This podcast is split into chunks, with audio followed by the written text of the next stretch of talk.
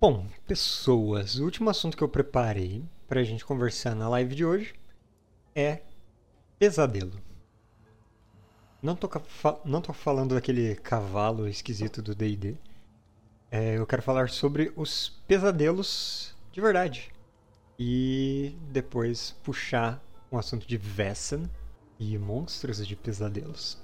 Mas, bom, para começar, eu quero trazer um texto de um site que eu tô sempre falando, que se chama Atlas Obscura. Eu já fiz vários vídeos trazendo uns textos de coisas bizarríssimas sobre eles. Quem não conhece o Zé da Mola do Pé ou o Golpe do Gasparzinho, procurem lá no canal. Mas eu queria trazer um aqui sobre pesadelos. Vocês provavelmente conhecem essa representação aqui, essa pintura do Fuseli chamada O Pesadelo. Ela aqui mostra uma mulher dormindo com uma espécie de demônio, diabo sentado no peito, no tórax dela, e atrás tem uma égua, provavelmente, um cavalo, vamos dizer. A pisadeira, exatamente, a pisadeira. Bom, por que tem esse cavalo aqui atrás, né? Muitas coisas interessantes para a gente se perguntar. Mas vamos lá. O pesadelo original era um demônio que sentava no seu peito e sufocava você. Mer, Mara, Mar, Mart, Mort, sei lá como se pronuncia todos esses nomes. Por qualquer nome, ele era e ainda é um visitante aterrorizante. Os pesadelos, nightmares, como nós usamos a palavra hoje, são terrores pessoais vívidos criados pelo subconsciente de uma pessoa somente para ela. Uma tartaruga mordedora gigante, um carro que começa a dar ré sozinho a partir da casa, um foguete com duas bruxas nos fundos comendo uma batata ou saco de voodoo que faz com que o assento da frente desapareça a cada mordida. Isso foi muito específico para o autor desse texto. Sarah Laskell, você está bem, Sarah. Isso foi muito específico. Mas nos séculos passados, uma mare era um tipo muito específico de visitante noturno assombroso, assustador, um espírito ou demônio que sentava no peito de uma pessoa e sufocava ela. A raiz da palavra nightmare é a palavra do, do inglês antigo mare. No anglo-saxão e no nórdico antigo, uma mara era algo que sabidamente se esgueirava até o quarto das pessoas de noite. Isso vai tudo se conectar com Vessin, prestem atenção. É, subia sobre os seus corpos e lhes dava sonhos ruins. Quando uma mare vinha visitar, a vítima sentia um peso pesado que podia começar nos pés, mas sempre se assentava sobre o peito e perdia a capacidade de se mover. As mares poderiam ser enviadas por feiticeiros ou por bruxas. Um rei norueguês morreu quando sua esposa, cansada de esperar 10 anos para ele voltar para casa, convocou uma mare para atacá-lo. E o espírito conjurado começava esmagando as pernas do rei enquanto seus homens tentavam proteger a cabeça dele. Mas quando eles foram defender as pernas do rei, a Mare esmagou a sua cabeça e matou ele. Olha só. Aqui tem mais uma representação de Fritz Wimbeck, 1915. Mais uma representação do peito sendo esmagado, de uma figura curiosa. E olha só, essa figura aqui tem pés de aves. É isso mesmo? Interessante. Essa é a pisadeira. Bom, essa aparição vagava pela, por toda a Europa. Era Mar na Alemanha, Marra na Dinamarca, Mer na França. Essas visões, não, desculpa, as visões de que a Mer trazia para suas vítimas eram geralmente chamadas de Mer Ride, que é tipo uma cavalgada da Mer, uma montaria da Mer, que faz todo sentido com, né, é como se fosse algo sentado em cima de você. Então, faz sentido que seria a, a cavalgada da Mer e também faz a gente pensar nessa relação com essa figura equina nessa pintura. Olha só, essa é uma versão diferente daquela mesma pintura, pelo mesmo artista, Henri Fuseli, 1790. Então dá pra ver que tá ali tudo relacionado. É de se entender porque Nightmare virou um cavalo de pesadelos em D&D, né? Bom, enfim, muitas versões. Matrod, Mararid, Marahit, de acordo com o folclorista Ashliman. O Ashliman colecionou relatos da Mer por toda a Europa, bem como conselhos de como se livrar delas. Pessoas afligidas pela Mer podem querer colocar seus sapatos ao lado da cama e virar o cadarço na direção do local onde estão planejando deitar. As Mers se enfiam por dentro do buraco da fechadura. Então, fechar um desses pode manter elas afastadas. Quem sabe a galera coloca, sei lá, um algodão ou uma cera ou algo assim, né? Não deixa explícito. Mas selar um desses buracos pode ajudar. Tudo isso conectado com o Vessin, já vou chegar lá. Alternativamente, você poderia alistar um amigo para esperar pela aparição da Mer, então fechar o buraco para capturá-la. É, Acreditava-se que as Mers fossem mulheres e poucos homens nesses relatos folclóricos eram capazes de aprisionar uma bela esposa dessa maneira. Mas ela sempre escapava quando ele redescobria o lugar por onde ela tinha escapado. Nossa, olha a malandragem da galera. Então é tipo aquelas histórias, aquelas histórias das Selks que tem o couro de foca, elas tiram o cara apronta para ela ficar presa, esconde o couro da foca, casa com ela, né? Casa com a moça e aí depois quando ela recupera, ela sempre, sempre foge. Casamento. Se a Mary estiver sentada em você, você pode tentar colocar o seu dedão na mão para fazer ela ir embora. Ou você pode prometer um presente, o que, que ela poderia vir no dia seguinte para coletar. É engraçado isso de você coloca o seu dedão na sua mão para ela ir embora, porque a gente está falando justamente de paralisia do sono. E a característica da paralisia do sono é você não vai conseguir colocar o seu dedão na sua mão, porque você está paralisado. Mas uma das coisas que se pode fazer durante paralisias do sono, que são um fenômeno fisiológico, uma coisa natural, absolutamente real, é você realmente se concentrar em tentar mexer alguma coisa. Geralmente as extremidades, mãos ou pés funcionam melhor do que tentar mexer outra coisa, né? E aí, a partir do momento que você se concentra nisso, tenta, tenta, tenta mexer é, alguma parte específica, você consegue se acordar um pouquinho mais e a paralisia do sono some. Então, olha só, é uma parte do folclore com um embasamento para lidar com um problema real. Hoje em dia, acredita-se que a maldade particular da Mare era uma maneira de explicar a paralisia do sono, que, como o historiador Owen Davis escreve no livro Folklore, afeta tal, talvez de 5 a 20% das pessoas durante sua vida. Vocês já tiveram paralisia do sono? Eu já tive duas vezes na minha vida. Mas desde a primeira vez, eu sabia que eu estava tendo paralisia do sono, porque esse sempre foi o tipo de coisa que me interessou muito. É, paralisia do sono, sonhos lúcidos, foram coisas que sempre me interessaram muito. Então, no dia que eu tive paralisia do sono pela primeira vez, poucos segundos depois de começar, eu tô tendo paralisia do sono. E aí começou a passar. A paralisia do sono acontece no limiar do sono, logo antes de dormir ou logo depois de acordar. As pessoas que sofrem dela podem ver e ouvir sem serem capazes de se mexer ou de falar, e algumas pessoas que passam por ela também relatam uma sensação de pressão forte nos seus peitos e uma sensação de sufocamento e uma sensação de uma presença sinistra na câmera. Como isso está muito relacionado com sonho, é, com sonos e com sonhos, isso pode ser ainda pior, porque você pode ter alucinações de sono mesmo, você pode escutar coisas que não estão aí, você pode ver coisas que não estão aí mesmo, porque você está efetivamente no limiar entre o sono e o acordado. Como garoto, eu passava por sons assustadores, algo entre um, um ruído branco e um zumbido de inseto, enquanto sentia uma presença sombria no quarto, o escritor Andrew Emery explica em seu relato da paralisia do sono.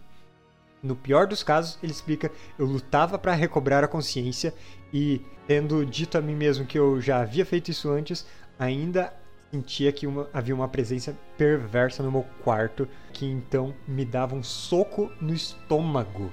Nesse estágio, minha mente, que segundo atrás sabia que estava passando por uma paralisia do sono, agora estava convencida de que eu era vítima de um ataque demoníaco no mundo real. Isso é sinistro mesmo. Ok, eu, até agora eu tava confiante de que. Porque eu sempre lembrava que. Ah, eu estou na paralisia do sono, nas vezes que aconteceu comigo, nas duas vezes. Que ah, não ia ser um problema.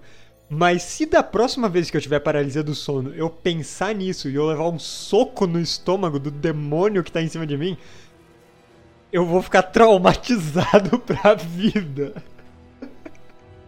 Não há um tratamento preciso para paralisia do sono. Nada melhor que as superstições e amuletos usados pelas pessoas medievais para afastarem a Mer e os seus ataques. Não só medievais, né? São lendas presentes até hoje. Os episódios são, escreve Davis, um momento no qual a realidade, a alucinação e a crença se fundem para formar fantasias poderosas de violação sobrenatural. Uma experiência realmente assustadora, demoníaca ou não. Pesadelos, Nightmare. E disso que a gente vai falar um pouquinho. E essa parte do final do texto que falava sobre como mistura crença também é interessante, porque no texto dizia sobre o folclore, sobre as lendas da Mare sendo um espírito, um demônio que entra pelo buraco da fechadura no seu quarto e que é uma mulher que você pode prender, umas loucuras assim do texto, não é? Mas olha como isso se transformou principalmente, bom, a partir do momento do século XX em que alienígenas e OVNIs se tornaram um tema muito frequente e que as pessoas passaram a relatar sem parar, sem parar, abduções ou experimentações em que entravam seres desconhecidos no quarto delas, deixavam elas imobilizadas e faziam experimentos nelas, deixavam elas sufocadas nesses experimentos bastante similar a uma outra coisa, né? Que a gente acabou de falar. Tipo, será que esse cavalo na imagem é um alienígena? Impossível saber. É interessante ver como, como a cultura interfere nas próprias coisas que a gente vê, né? Porque os nossos sonhos, eles acabam representando coisas que a gente está acostumado a ver. A gente, não só coisas do mundo real, né? A gente sonha com histórias que a gente lê sobre. Então, como é um momento de sugestionabilidade muito grande durante os sonhos, a criatividade está mil, está desenfreada, você pode enxergar qualquer coisa que sua mente esteja criando. Aí agora a gente vai falar de como é Investing. Investing, para quem não conhece, não conhece, RPG de horror nórdico e sobrenatural, baseado no folclore finlandês, é, norueguês, sueco. E nele tem essa criatura chamada Mer. Na tradução do jogo, eu prezei pela pronúncia do nome e adaptei a escrita. Então, na versão traduzida do jogo, em vez de escrever M-A-R-E, como é na escrita original e em inglês, Mare, eu coloquei como M-E-R, já que a gente não tem uma palavra adequada em português para isso. E a gente tem outras lendas, né? Mas eu não ia, é, eu não ia colocar pisadeira para uma lenda sueca. Tá? Estão preparados? Essa é a Mare em Vessen. Ela está sem roupas. Então eu tive que. Eu gostei dessa ideia. Vamos deixar censurado assim. Mas, é, como que é a lenda dessa Mare? Aí a gente vai entrar em spoilers da Lord Vessen. Se você estiver jogando uma campanha que possivelmente envolve uma Mare, é melhor não, não ficar sabendo desses detalhes, vão ser detalhes que vão surgir no jogo. Mas qual que é a lenda da Mare em Vessen? Ela é uma mulher amaldiçoada. E ela pode ser amaldiçoada por vários motivos diferentes. Então ela é uma pessoa que se torna uma Vessen. Então, não vai saber que é uma Vessen. Tá? Ela não sabe que ela está amaldiçoada. E ela pode ser possuída pelo espírito de uma moça que morreu solteira. E aí ela passa a possuir essa Mare. Ou em vez de ser um espírito que está possuindo, ela mesma, a, a mulher, ela pode ser filha de uma mãe que usou magia negra para aliviar a dor do parto. Então a gente pode ver como são histórias bem rurais, bem rurais. E aí o que acontece? Quando cai a noite, quando ela vai dormir, então a gente pode pensar que ela deve dormir sozinha, provavelmente. Quando ela vai dormir, o corpo dela se transforma ela se torna um ser de fumaça. O livro descreve como uma fumaça oleosa. Então imagina aquela fumaça que deixa, sabe, as coisas manchadas assim, uma fumaça preta oleosa.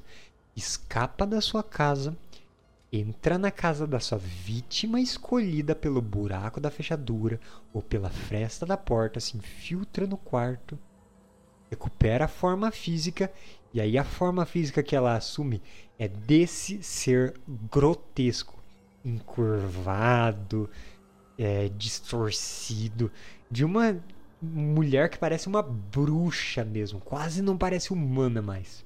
Essa mulher senta com todo o seu peso em cima da pessoa e ela passa esse tempo sufocando ela, drenando a vida dela, atormentando ela e dando pesadelos.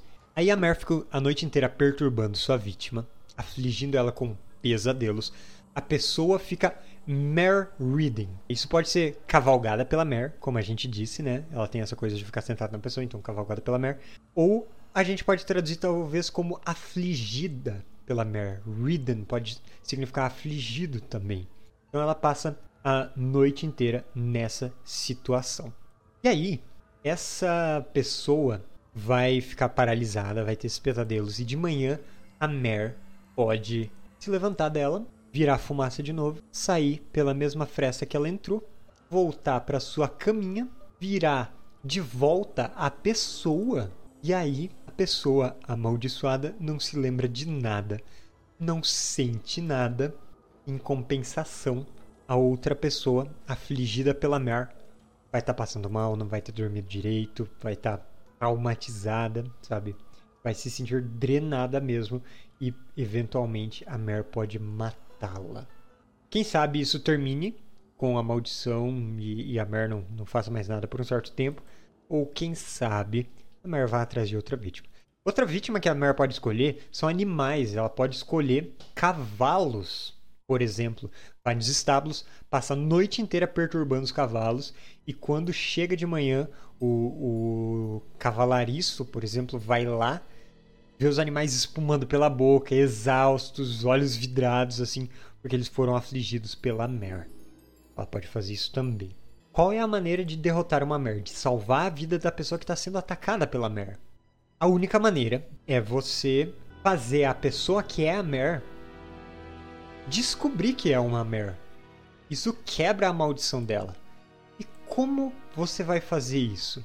Você tem que prender ela por muito tempo noite toda. De preferência, não deixa ela atacar a vítima, porque vai que ela mata a vítima nessa noite. Então, deixa ela a noite toda lá presa num lugar, distraída. E a gente já viu uma maneira de prender. Você tampa o buraco da fechadura por onde ela entrou, ou a fresta por baixo da porta. E aí outra maneira de distrair ela. A Mare é obsessiva. Quando tem uma tarefa, ela tem que realizar até o fim. Algumas pessoas colocam um livro grande, tipo a Bíblia, para ela ler, folhear a noite inteira. Outras pessoas jogam coisas para ela contar no chão, espalham sementes, grãos de arroz no chão, ou coisas desse tipo. E aí ela passa a noite inteira contando e contando, contando. Tudo isso faz a Mer ficar distraída a noite inteira. Ela não se dá conta de que está amanhecendo. Quando chega a hora e ela começa a destransformar ela tá presa ali, ela não consegue voltar pro quarto dela. Então, ela começa a destransformar ali mesmo. Essa é a hora que você, investigador de Vessin, vai ser astuto. E vai falar. Olhar a pessoa que está se destransformando, acordar ela e falar: Você é a Mer. Você é uma Mer. Você está amaldiçoada. Acorda que você está amaldiçoada. E acordando a pessoa, quando ela se dá conta de que ela está amaldiçoada, a maldição se quebra e ela deixa de ser a Mer. Mas tem um porém. Pode ser muito grave para quem você está acordando e pode ser até fatal. No momento em que ela está destransformando, ela vai destransformando de pouco. Estão vendo essa criatura horrenda aqui na tela? Ela primeiro está com essa aparência, meio fumacenta, e aí ela começa a destransformar, pouco a pouco virando gente. Se ela destransformar tudo, tarde demais. Ela não vai se dar conta de que ela é a Mer, não vai aceitar isso. A maldição não vai ser quebrada. Então você tem que esperar ela destransformar pela maior parte e aí acordar a Mer. E quando você faz isso, ela vai ficar com alguma parte dela sem destransformar. Quem sabe ela fica meio corcunda, meio a cara deformada, um braço alongado e tortuoso, uns dedos meio em garra e travados. Alguma sequela ela vai trazer. Mas pelo menos você salvou uma vida, salvou outra alma. Aquela não está mais amaldiçoada. É, quem quiser conhecer a Mary em ação, pode conferir as sessões lá do Fogo na Dungeon. Uh, na nossa campanha Herdeiros da Sombra, eu acredito que a partir do episódio 6 a Mer entra em ação. Foi a partir de quando eu entrei na campanha. Então, o primeiro monstro, o primeiro Vestin que eu enfrentei na campanha foi uma Mer. Muito bacana, muito drama rolando, coisas sinistras acontecendo. Não foi só a Mer que a gente teve que enfrentar de uma vez, foram outras coisas. E aí vocês vão ver tudo isso que eu falei em ação em jogo, bem interessante. Shoutout pro Fogo na Dungeon, sigam eles na Twitch, sigam nas outras redes sociais também, tem a sessão gravada no YouTube. Além disso, pensando na experiência que eu tive com a Mer, eu pensei que ela tem toda uma ficha um pouco diferente. Ela tem um ataque capaz de enfeitiçar, chamado de o Beijo da Mer. Então ela pode enfeitiçar uma vítima para a vítima proteger ela e ela pode sufocar alguém, alguém que está prejudicando ela. Então, sufocar uma pessoa, ou até mesmo, quem sabe, virando fumaça, sufoca todo mundo no cômodo. A Mer pode fazer isso. Então, quando vocês forem usar a Mer nas suas aventuras e mistérios de Vessen, vocês podem fazer o seguinte: ela não ser tão pacífica. Os jogadores prenderam ela no quarto, selaram a saída, enrolaram ela até o amanhecer. Ela não se deu conta, ficou lá contando grãozinho de areia no chão. Beleza, mas no momento que ela se dá conta em que ela vai tentar fugir um pouco, pouquinho antes dela de se transformar, você pode muito bem fazer um combate sinistro contra ela. Um combate em que aí ela vai tentar sufocar todo mundo, ela vai dominar alguém para lutar por ela, e enquanto isso ela vai destransformando. E aí é só uma coisa de sobrevivência a estratégia dos jogadores provavelmente vai ser tentar se defender, ao mesmo tempo em que não deixam ela sair, sabe? Tudo isso pode funcionar muito bem.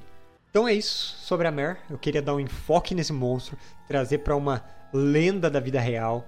Quando o Vessen Brasil for melhor trabalhado, quando a gente tiver mais conteúdo para fazer, se isso acabar se tornando um projeto grande no segundo financiamento de, de Vessen aqui no Brasil, eu prometo para vocês que faço uma versão sinistríssima da pisadeira igual essa daqui.